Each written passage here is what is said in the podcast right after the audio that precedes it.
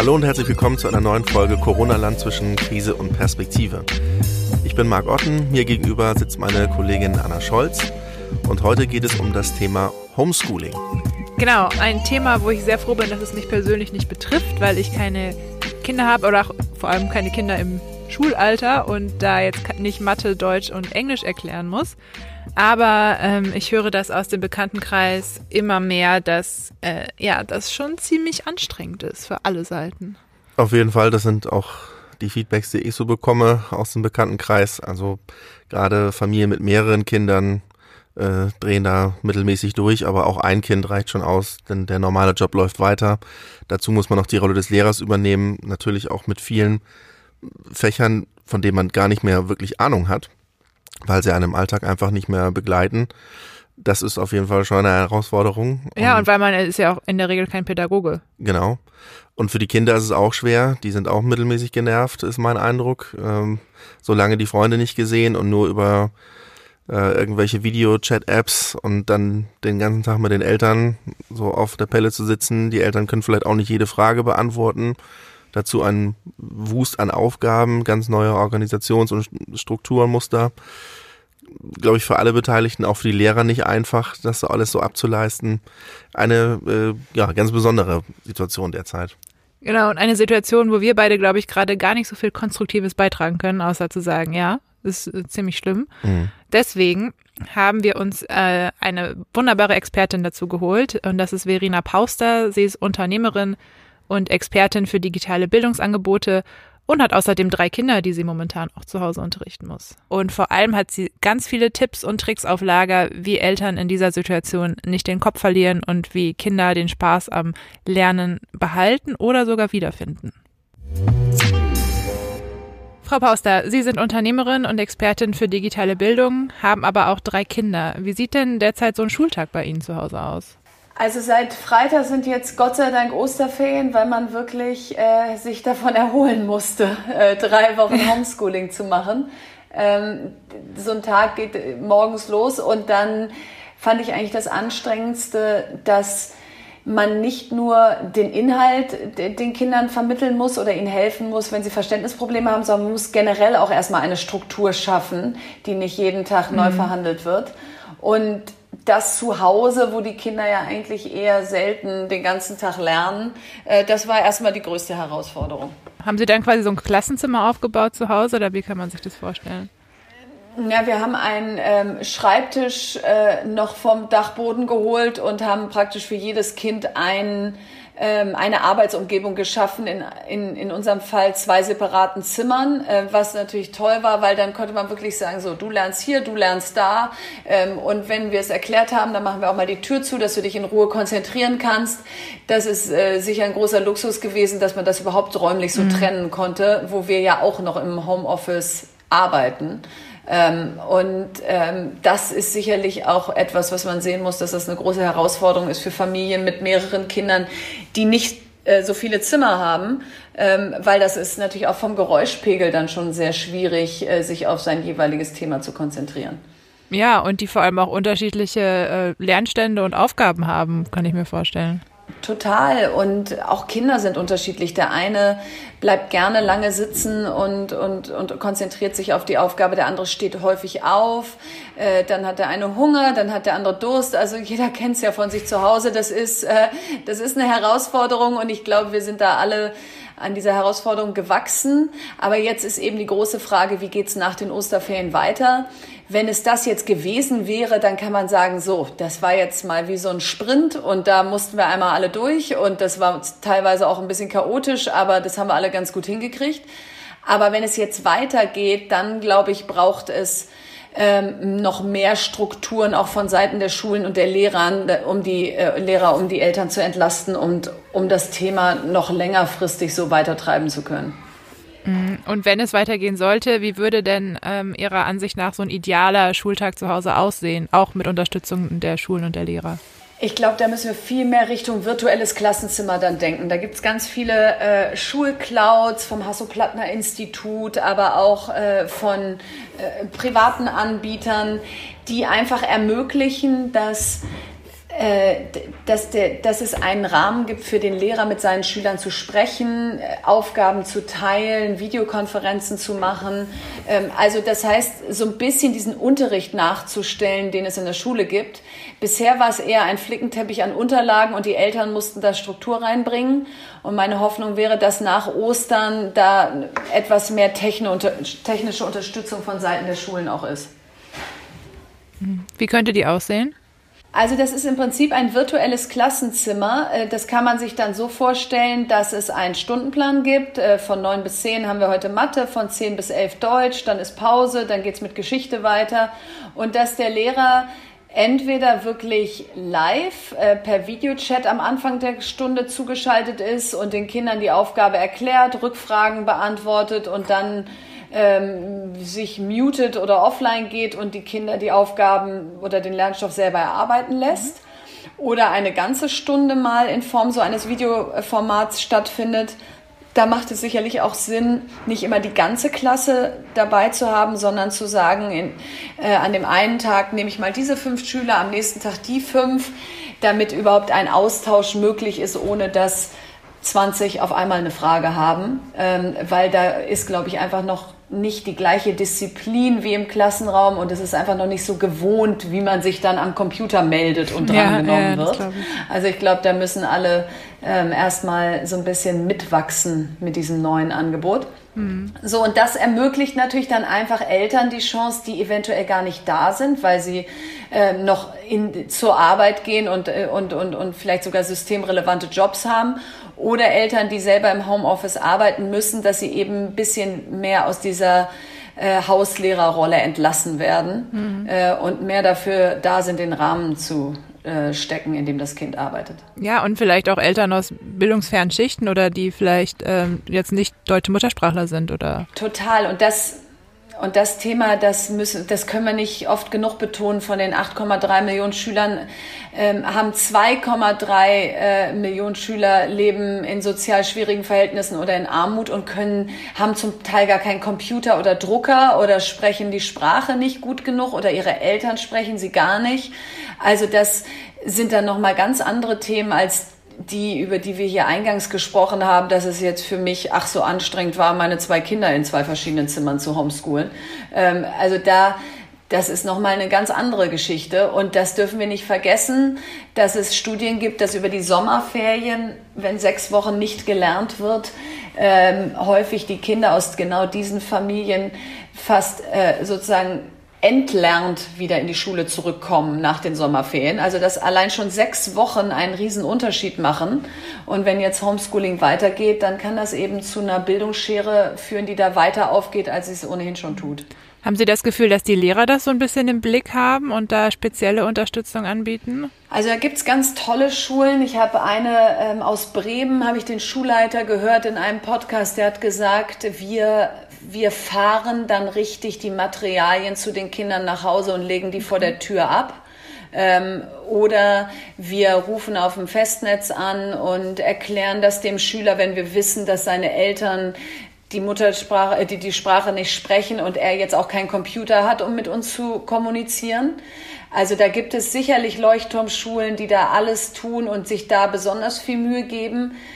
Äh, das wird aber ganz bestimmt nicht repräsentativ sein. Und wir werden einfach ganz viele Schüler haben, wo die Eltern gerade sagen, so, dieses Schuljahr hake ich ab. Ich hoffe so halbwegs, dass, dass es hier nicht zu irgendwelchen Noten kommt, weil man die vielleicht gerade gar, eh gar nicht geben kann. Und ähm, ich kann mich jetzt nicht um dich kümmern, mach was anderes. Also das wird auch die Lebensrealität in ganz vielen Haushalten mhm. sein. Ja, und dann ist natürlich die Mammutaufgabe für die Lehrer nach, dieser, nach diesem Prozess, alle wieder auf einen Stand zu bringen. Total. Ähm, alle wieder auf einen Stand und auch die Benotung, äh, so sie denn stattfinden sollte, ist super schwierig, weil du hast zum Teil Eltern, die wahrscheinlich die Aufgaben für ihre Kinder lösen und zum Teil Eltern, die überhaupt gar nicht mithelfen und am Ende kriegt das Kind dann die entsprechende Note. Also da da wird es sicher noch viele Diskussionen zum Ende dieses Schuljahres geben, wie dieses Schuljahr bewertet werden kann. Vor allen Dingen bei den Klassen, die relevant sind, weil sie irgendeinen Abschluss gerade machen. Das ist natürlich in einer vierten oder siebten Klasse kann man sagen, dass man das jetzt einfach für dieses Schuljahr gut sein lässt. Für Abiturjahrgänge, mittlere Reife und so weiter ist es sicherlich noch viel komplexer. Mhm. Und nehmen wir mal an, äh, die Situation bleibt jetzt noch so ein bisschen, wie sie ist. Wir wollen es nicht hoffen, aber ähm, haben Sie Tipps, wie Eltern jetzt die Nerven behalten, jetzt wenn sie keine Pädagogen sind und äh, ja, Homeoffice und Schulunterricht jonglieren müssen? Also ich glaube, dass es also zwei Tipps wären. Der eine ist, dass man sich jetzt nicht noch zusätzlich Druck macht und den Kindern. Das ist eh schon eine Situation, in der wir alle viel Druck empfinden, weil die Unsicherheit und äh, ja auch einfach das Thema an sich uns sicherlich alle sehr bedrückt und jetzt eben dann nicht darauf reagieren mit, wieso hast du dieses Fach jetzt nicht noch zu Ende gemacht? Wieso ähm, bist du jetzt auf WhatsApp nachmittags und sprichst mit deinen Freunden? Das machst du jetzt schon seit einer halben Stunde. Also, dass wir da einfach so ein bisschen mehr loslassen und gerade akzeptieren, dass wir diese Situation nicht komplett kontrollieren können. Und zum Zweiten eben auch sehen, dass Bildung auch ist, zu lesen, eine Collage zu basteln, ähm, draußen äh, Blätter zu sammeln und die in Büchern zu pressen, ähm, Ostereier schön anzumalen. Also einfach Bildung etwas kreativer zu interpretieren gerade und zu sagen, es geht eigentlich darum, äh, dass die Kinder äh, weiterhin angesprochen werden. Und wenn das jetzt eben in diesem Fall gerade nicht Mathe, Geometrie ist, weil ich da vielleicht als Mutter oder Vater selber nicht so gut drin bin, dann suche ich mir Alternativen. Okay, aber wenn ich jetzt, da muss ich ja auch erstmal einen Ansatz finden, oder? Gibt es da irgendwelche Tools, die man benutzen kann, die einen so ein bisschen in eine, in eine kreative Bahn lenken? Total. Also da muss man erstmal auf Ideen kommen und ich glaube, das ist gerade toll zu sehen im Netz, ob das auf Instagram ist oder ob das ähm, auf Seiten zum Beispiel auf des BMBF, des Bundesbildungsministeriums, ähm, die haben eine Initiative gelauncht, die heißt Mint Magie. Da machen, das, da, da zeigen sie ganz viele Beispiele für, wie man äh, Mathe, Naturwissenschaft, Technik, Informatik, Ideen für zu Hause äh, bekommen kann. Ich habe auf äh, meiner Non-Profit-Seite homeschooling-corona.com so tägliche Challenges und Ideen für was kann ich zu Hause an kreativen Sachen mit meinen Kindern machen, ob es ein Stop-Motion-Film ist oder ein E-Book. Also ich glaube, das ist jetzt gerade die große Chance, dass es viele Digital Creator da draußen gibt, die das jetzt als ihren Beitrag verstehen, da Ideen für zu Hause ins Netz zu stellen. Ja, was ich ja auch persönlich ganz spannend finde, ist, dass diese Angebote aus ja zum großen Teil aus privater Hand kommen, wie bei Ihnen auch. Und dass da wenig jetzt dazwischen ist, was von den großen Schulbuchverlagen oder von, von den Bildungsministerien gestellt wird. Oder täuscht mir da mein Eindruck? Ja, nee, der ist richtig. Ähm, also wie gesagt, diese MINT-Magie-Kampagne, die finde ich super. Die ist da im BMWF entwickelt mhm. worden. Das ist aber nur sozusagen ein Baustein. Was mir fehlt und was ich an anderer Stelle auch schon gesagt habe, ist, wir haben so eine hohe Präsenz der Politiker gerade, ähm, sämtlicher Ressorts, aber wo ist das Bildungsministerium? Also wo ist jetzt auch mal die Ansprache oder die Dankesrede von einer Frau Karliczek oder den Kultusministern der Länder, die sagen, wir wissen, wir lassen euch da gerade relativ allein zu Hause und auch ihr Lehrer, ihr kämpft da gerade wirklich toll. Äh, den Kampf, das mit, mit äh, Homeschooling und äh, wenig technischer Ausstattung alles zu schaffen. Ähm, da hätte ich mir mehr erwartet. Also Bildung ist der eine Rohstoff, den wir in diesem Land haben und dafür behandeln wir den ziemlich stiefmütterlich. Sie hatten ja schon gesagt, für die Eltern würde es jetzt schwierig werden, sollte das jetzt nach den Osterferien nochmal verlängert werden, diese Zeit mit Homeschooling. Für die Lehrer vielleicht auch. Ist Ihr Eindruck, dass denn Politik und auch ja, das Bildungswesen darauf vorbereitet sind, dass diese Phase verlängert werden kann? Nein, also die waren ja auch nicht wirklich darauf vorbereitet, dass die überhaupt kam. Jetzt kann man sagen, so eine Extremsituation, da konnte sich auch keiner darauf vorbereiten, aber das Thema an sich, die technische Infrastruktur an Schulen zu verbessern, Cloud-Lösungen einzuführen, ähm, pädagogische Konzepte in der Schublade zu haben und die Lehrer auszubilden, das ist ja nicht neu. Das ist genau das, was eigentlich mit dem Digitalpakt beschlossen wurde. Und auch der hat ja Jahre gebraucht, bis er endlich da war. Also wir, wir baden jetzt so ein bisschen unsere eigene Langsamkeit aus das bringt nur wenig in der Krise, da jetzt drauf zu hauen. Äh, wir müssen uns nur für hinterher merken, dass wenn wir diese Krise überstanden haben, dass wir uns dann nicht wieder schlafen legen, sondern dass wir dann sagen, so, äh, die Missstände sind so offensichtlich geworden, jetzt sollten wir vielleicht mal eine Schippe drauflegen. Glauben Sie denn, dass das, dass diese Krise dann auch quasi einer Chance innewohnen kann, äh, um dann für die Zukunft mehr für die Digitalisierung der Bildung und der Schule auch zu tun? Das ist meine große Hoffnung, denn wenn diese Krise eine Chance birgt, ist das, dass jeder Lehrer, Lehrerin, Eltern, Schüler sich gerade damit befassen. Also es wurde so viel über Tools und Plattformen und äh, WLAN und Geräte und alles Mögliche gesprochen und jetzt nutzen wir es halt einfach. Und jeder muss sich damit zurechtfinden, jeder sieht, mit welchem Programm er gut klarkommt, mit welchem nicht. Und dieses diese Aufbruchsstimmung und dieses gemeinsame Lernen dieser neuen Welt, was gerade passiert, das ist in meiner Hoffnung ein, ein sozusagen darauf können wir aufbauen. Das ist ein erster guter Schritt, um mit diesem Thema in Zukunft weiterzukommen. Es gibt ja grundsätzlich durchaus kritische Töne auch zum Thema Digitalisierung. Stimmen, die dann sagen, Schüler lernen besser, wenn sie ein Buch in der Hand haben, wenn sie auf einem Zettel schreiben. Das würde die Verknüpfung zum Gehirn viel mehr fördern, als immer nur auf dem Bildschirm zu gucken. Was entgegnen Sie diesen Stimmen? Also ich glaube, dass es absolut kein Entweder-Oder ist. Also dass man jetzt sagt, wir, wir, wir schmeißen alles Analoge weg und das muss alles digital passieren. Ich glaube, worum es wirklich geht, ist, wie schulen wir Zukunftskompetenzen unserer Kinder und was ist äh, sozusagen das Rüstzeug, was wir ihnen mitgeben, wenn sie die Schule verlassen. Und Humboldt hat im Prinzip unser Bildungssystem begründet aus, äh, wir wollen mündige Bürger der Welt von morgen ausbilden. Und zu dieser Mündigkeit gehört 2020 einfach, dass wir uns in der digitalen Welt zurechtfinden, dass wir medienkompetent sind, dass wir Fake News von echten News unterscheiden können, dass wir ein Werkzeug haben, was uns hilft, Gestalter der neuen Welt zu sein und nicht nur Konsument. Und insofern geht es einerseits um diese Zukunftskompetenzen und andererseits soll Schule weiterhin menschlich sein. Ich glaube, keiner wird nach dieser Krise sagen, wir haben immer noch Angst, dass Roboter Lehrer ersetzen, weil niemand sich so sehr den echten Menschen gerade wünscht in dieser Krise, der vor den Kindern steht. Aber der sollte entlastet werden von Wissensvermittlung und mehr Coach, Mediator, Gesprächspartner sein, um den Unterrichtsstoff in der Schule anschaulich zu vermitteln. Und ich glaube, da, kann digital, da können digitale Medien einen großen Beitrag leisten. Gibt es denn da aus Ihrer Sicht Länder, die da Vorbildfunktion schon einnehmen? Also Dänemark hat ganz äh, weit vorne abgeschlossen in einer Studie, die Anfang des Jahres veröffentlicht wurde. Ähm, die sind da schon sehr lange, was die Infrastruktur angeht, sehr weit vorne, aber auch was die Ausbildung der Lehrer, die pädagogischen Konzepte angeht. Estland ist immer wieder ein großer Vorreiter, weil das ganze Land in allen Bereichen sehr digital arbeitet. UK hat vor fünf Jahren ähm, Medienkompetenz Coding ins Curriculum geschrieben und Achtsamkeit gleich dazu, äh, um, um sozusagen das Pendel nicht zu sehr in die eine Richtung schwingen zu lassen. Also da gibt es viele Länder. Frankreich mit Zentralismus kann viel schneller Entscheidungen im Bildungsbereich treffen als wir mit dem Föderalismus. Also wir sind da eher im hinteren Drittel und das darf eigentlich nicht unser Anspruch sein als viertgrößte Volkswirtschaft der Welt. Ist es denn aus Ihrer Sicht, denn Sie haben Frankreich gerade schon erwähnt mit dem ähm, föderalen System, ist das auch ein, ein Grund, hier nochmal drüber nachzudenken, dass in Deutschland vielleicht auch so ein zentralistisches System eingeführt wird? Das ist ein Riesenthema. Immer wenn man das sagt, wird man fast äh, aus dem Land gejagt, ähm, weil das einfach so ein bisschen Strukturen sind, die sich so manifestiert haben und an denen so viele Posten und Jobs hängen, dass die keiner hinterfragen will.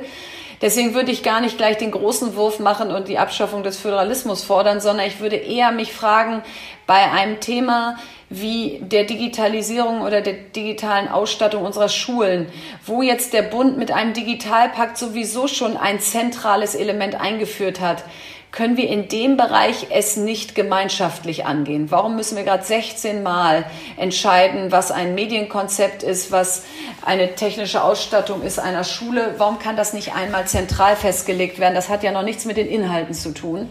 Also, dass wir uns da mehr Kooperation zutrauen. Aber da muss man eben sagen, das liegt an den Ländern selber. Die setzen sich einfach nicht an einen Tisch und machen Best Practice, sondern jeder kocht sein eigenes Süppchen. Und das macht langsam und kann aus meiner Sicht auf Dauer in dem Bereich nicht funktionieren. Jetzt hat am Wochenende die Bildungsministerin von Mecklenburg-Vorpommern auch gefordert, dass äh, sehr dringend ähm, ja, Familien aus einkommensschwachen Schichten mit Laptops oder eben mit Ressourcen unterstützt werden, dass die Kinder zu Hause lernen können digital. Äh, das wäre ja dann auch wieder so ein Länder, Länderangebot. Ja, also das ist ja genau der Punkt. Der Digitalpakt war ja dafür da, ähm, zumindest zu teilen, auch Geräte zu kaufen. Hätten wir die jetzt gekauft, könnten wir die jetzt flächendeckend verleihen an Kinder, die keins haben. Ähm, das heißt, das wäre jetzt etwas, wo man entscheiden könnte, zu sagen, wir haben ja fünf Milliarden Digitalpakt ausgelobt, ein Fünftel davon durfte ja in Geräte gehen, dann schaffen wir die doch jetzt, sofern der Supply überhaupt gerade da ist, äh, an und nicht nur in Mecklenburg-Vorpommern und möglichst so schnell, dass wir sie idealerweise am 20. April verteilen können, wenn Homeschooling in seine zweite Phase geht. Ja, ist das großes Wunschdenken?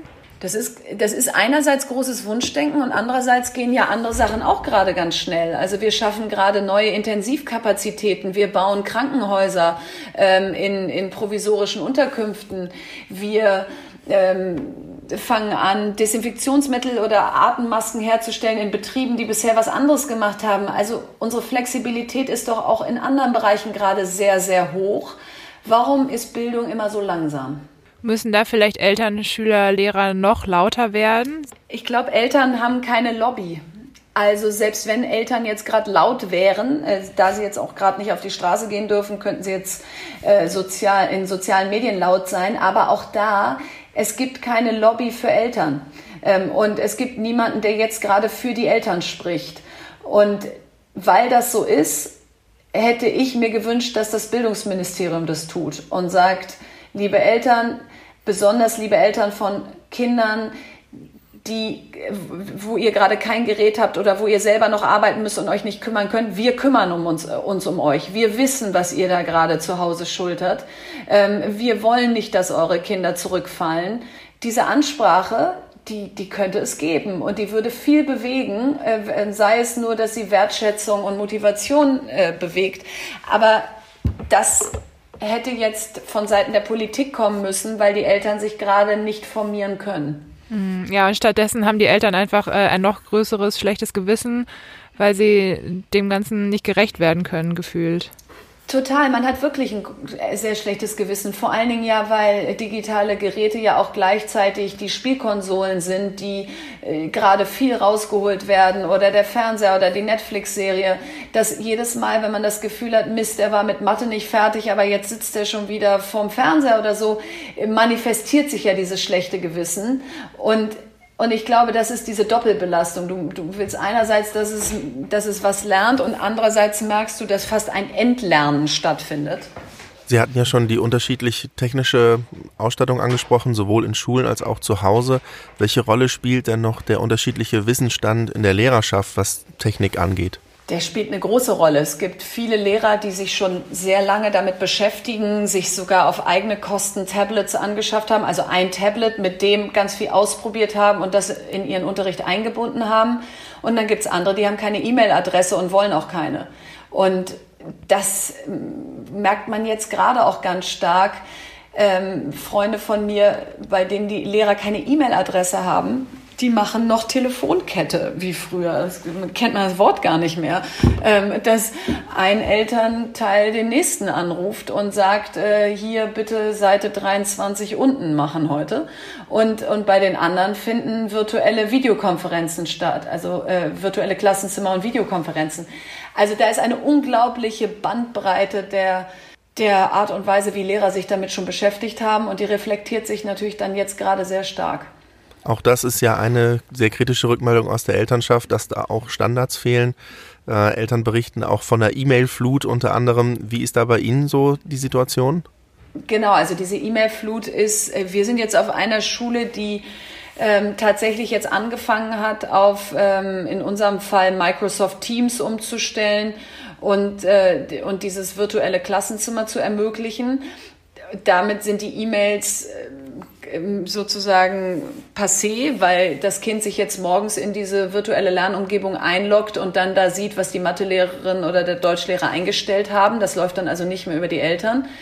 Das ist eine Riesenentlastung, weil das muss man sich vorstellen, wenn man mehr als ein Kind hat und dann jedes Kind jeden Tag fünf Fächer und jeder dieser Lehrer schreibt dir eine E-Mail und da hängt ein PDF-Attachment dran und das musst du dann ausdrucken, weil du brauchst deinen Laptop ja selber, um zu arbeiten. Du kannst den also auch jetzt nicht einfach weiterreichen so, das, und dann musst du das in eine Reihenfolge bringen, nachhalten, Rückfragen beantworten. Das ist einfach eine echt große Aufgabe gerade. Was sagen denn Ihre Kinder so nach drei Wochen Homeschooling?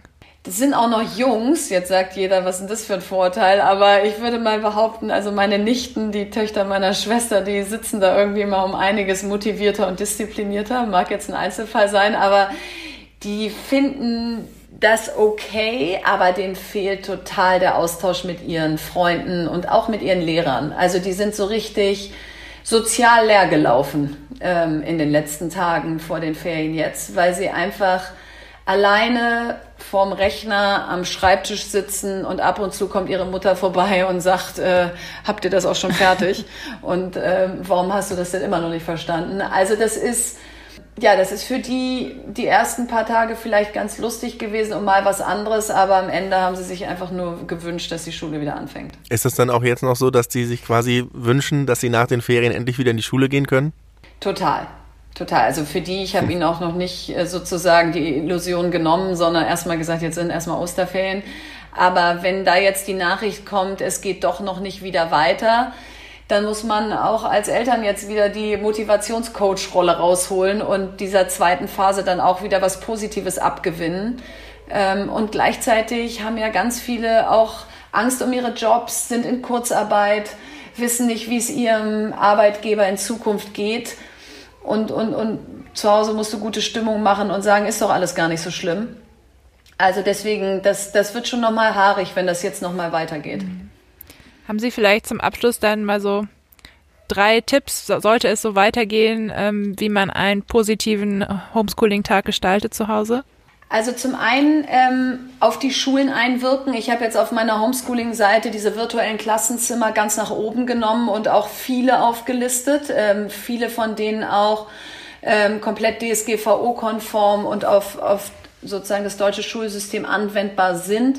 Also auf die Schule jetzt einwirken und sagen, wer ist da der IT-Ansprechpartner, so es einen gibt und wie können wir vielleicht auch von Seiten der Eltern unterstützen, dass, wenn es jetzt noch nicht so eine Plattform gibt, es zumindest mal zwei, dreimal die Woche ein Videocall über eine der Plattformen und, und Anbieter, die es gibt, ähm, geben kann. Also das wäre ein Tipp, dass man sozusagen den Status quo nicht einfach hinnimmt, sondern versucht, ihn zu verbessern. Und sollten sich Eltern da auch untereinander schon direkt formieren, vernetzen, gemeinsam auftreten? Absolut. Also das hat bei uns in der einen Klasse super funktioniert. Da hat ein Vater die Initiative übernommen, ähm, bevor wir eben auf Microsoft Teams waren und hat gesagt, so, ich organisiere jetzt einfach mal Skype-Calls für die Kinder nachmittags, damit die sich mal sehen können. Und hat von allen die Skype-Namen eingesammelt und dann saßen die Kinder nachmittags um 16 Uhr da und haben sich total gefreut, dass sie mal ihre Freunde alle sehen konnten. Das, das sind alles Neunjährige, die haben auch noch keine eigenen Geräte, die haben gar keine Chance, sich sonst äh, zu sehen oder zu sprechen. Ähm, also das wäre ein Tipp. Der zweite wäre wirklich drüber nachdenken, wen haben wir in der Klasse, der vielleicht Sprachschwierigkeiten hat oder vielleicht auch nicht die technische Infrastruktur und wie kann man da vielleicht Soforthilfe machen? Gibt es da die Möglichkeit, wenn man sagt, wir haben ja eigentlich noch ein Gerät übrig, dass man das dem Kind zur Verfügung stellt? Also das wäre mein zweiter großer Wunsch, dass man jetzt für diese zweite Phase einmal durch die Klassenliste geht, vor allen Dingen als Lehrer und überlegt, wen muss ich besonders mhm. unterstützen. Und das Dritte ist, ähm, sich einfach kreative Projekte zu überlegen, die vielleicht auch länger als einen Tag dauern. Also dass man ich denke mir jetzt mal gerade irgendwas aussagt, komm, wir bauen jetzt mal ein Postamt. Und das machen wir erstmal mit einem Karton, bauen wir so einen Schalter und dann überlegen wir uns mal, was gibt's denn da so Formulare äh, für Formulare bei der Post und was macht man denn da? Und du bist jetzt mal der hinterm Schalter und ich bin der Kunde, was auch immer, also Themen, die in den Schulalltag passen, vielleicht mit etwas mehr Zeit und Kreativität beackern und dafür mal die eine oder andere Aufgabe, die einem da entgegengeschoben wird, äh, liegen lassen. Ähm, denn am Ende dieses Schuljahres, wenn wir einen Strich drunter machen, wird es, glaube ich, nicht darum gehen, wie viel Wissen wurde jetzt in den letzten drei Monaten vermittelt, sondern wie haben wir das gemeinschaftlich mit unseren Kindern hinbekommen, dass die den Spaß am Lernen nicht verloren haben und dass wir nicht irgendwie komplett vor die Hunde gegangen sind. Ja, vielleicht lässt sich da noch ganz, ganz neuer Spaß finden am Lernen, auch für die Kinder, wenn man mal ein bisschen aus dem starren Alltag rauskommt. Das wäre die Hoffnung. Wie gehen Sie denn jetzt in die Osterferien? Also Stand jetzt ist ja noch, sieht so aus, als könnte die Schule wieder weitergehen. Das ist, gibt zumindest erstmal keine gegenteilige äh, Mitteilung. Mhm. Aber es herrscht natürlich noch Unsicherheit, weil der Zustand mit Homeschooling kann verlängert werden. Sie hatten schon gesagt, es ist auf der einen Seite jetzt erstmal eine Erleichterung, dass äh, jetzt Ferien sind, dass gerade nicht äh, noch weiter unterrichtet werden muss von zu Hause aus. Wie sollten, also wie nutzen Sie jetzt die Ferien auch mit Hinblick auf diese Unsicherheit, wie es danach weitergeht? Also einmal muss man sagen, Sachsen, Saarland und Hamburg haben keine Ferien, wenn die hier zuhören, ähm, auch wenn es jetzt äh, nicht in deren Bundesland sozusagen gerade ist, aber trotzdem, äh, die machen durch. Also da habe ich hohen Respekt. Die haben nur Karfreitag bis Ostermontag. So, und wie bereite ich mich vor? Ich glaube, weil ich wirklich davon ausgehe, dass die Schule nicht wieder losgeht, ähm, werde ich jetzt in den Osterferien mit Ruhe, ohne dass ich ja gleichzeitig schon funktionieren muss, weil ich schon wieder den nächsten Stoff beibringen muss, mir altersgerecht überlege, welche Projekte machen wir jetzt in den Wochen, wenn es wieder losgeht, die zu dem Thema äh, passen, was die Kinder gerade durchnehmen, aber die eben nicht am Computer Aufgabe für Aufgabe gerade sind, sondern eher in die Richtung Postamt gehen, die ich gerade beschrieben habe.